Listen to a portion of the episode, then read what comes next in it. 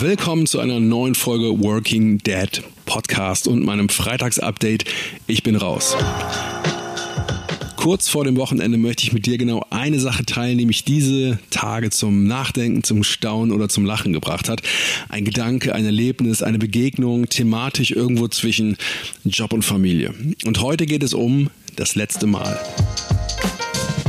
Ich sitze hier im Kinderzimmer, in einem der Kinderzimmer, das gerade frei ist, ähm, auf einer Matratze, auf dem Boden um mich herum ganz viel Playmobil und Bücher und vor mir eine Tafel Schokolade und eine Flasche Jever Fun.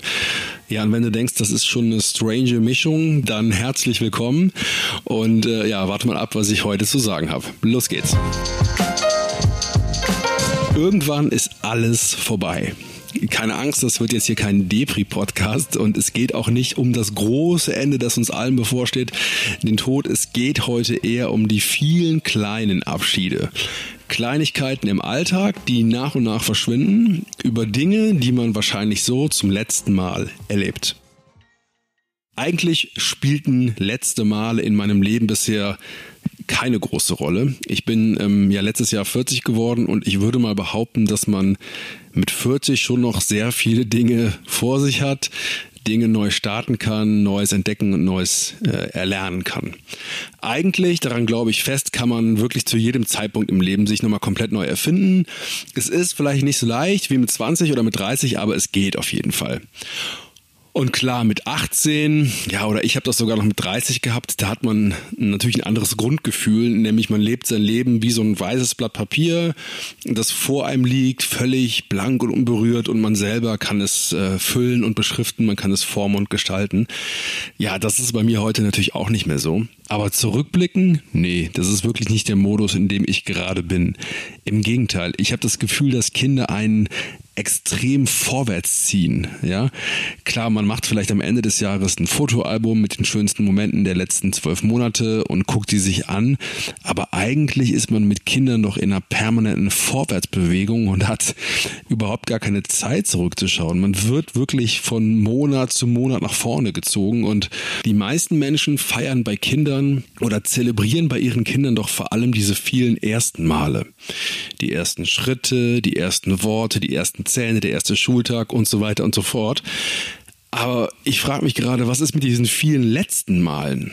Claudia und ich saßen diese Woche zusammen ähm, und bei uns war der kleine Theo mit seinen acht Monaten und plötzlich sagte Claudia diesen einen Satz, der bei mir total eingeschlagen hat. Sie sagte, es ist das letzte Mal, dass wir so ein kleines Baby haben.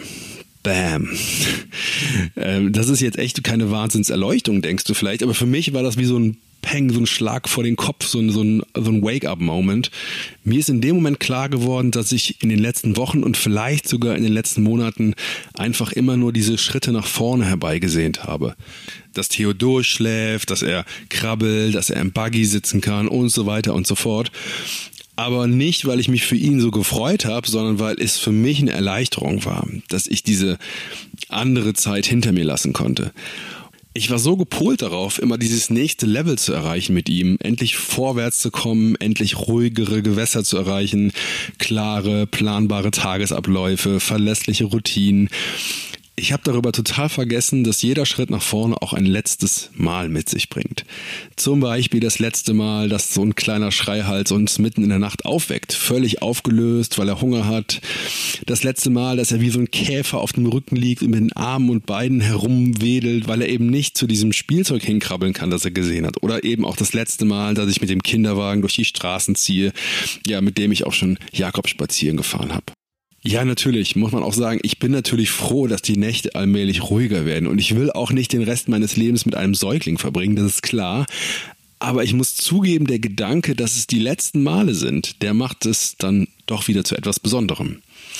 Und ich weiß genau, egal wie genervt ich jetzt von diesen kleinen Herausforderungen, nenne ich es mal, des Alltags mit dem Säugling bin, ich werde sie vermissen, wenn sie nicht mehr da sind.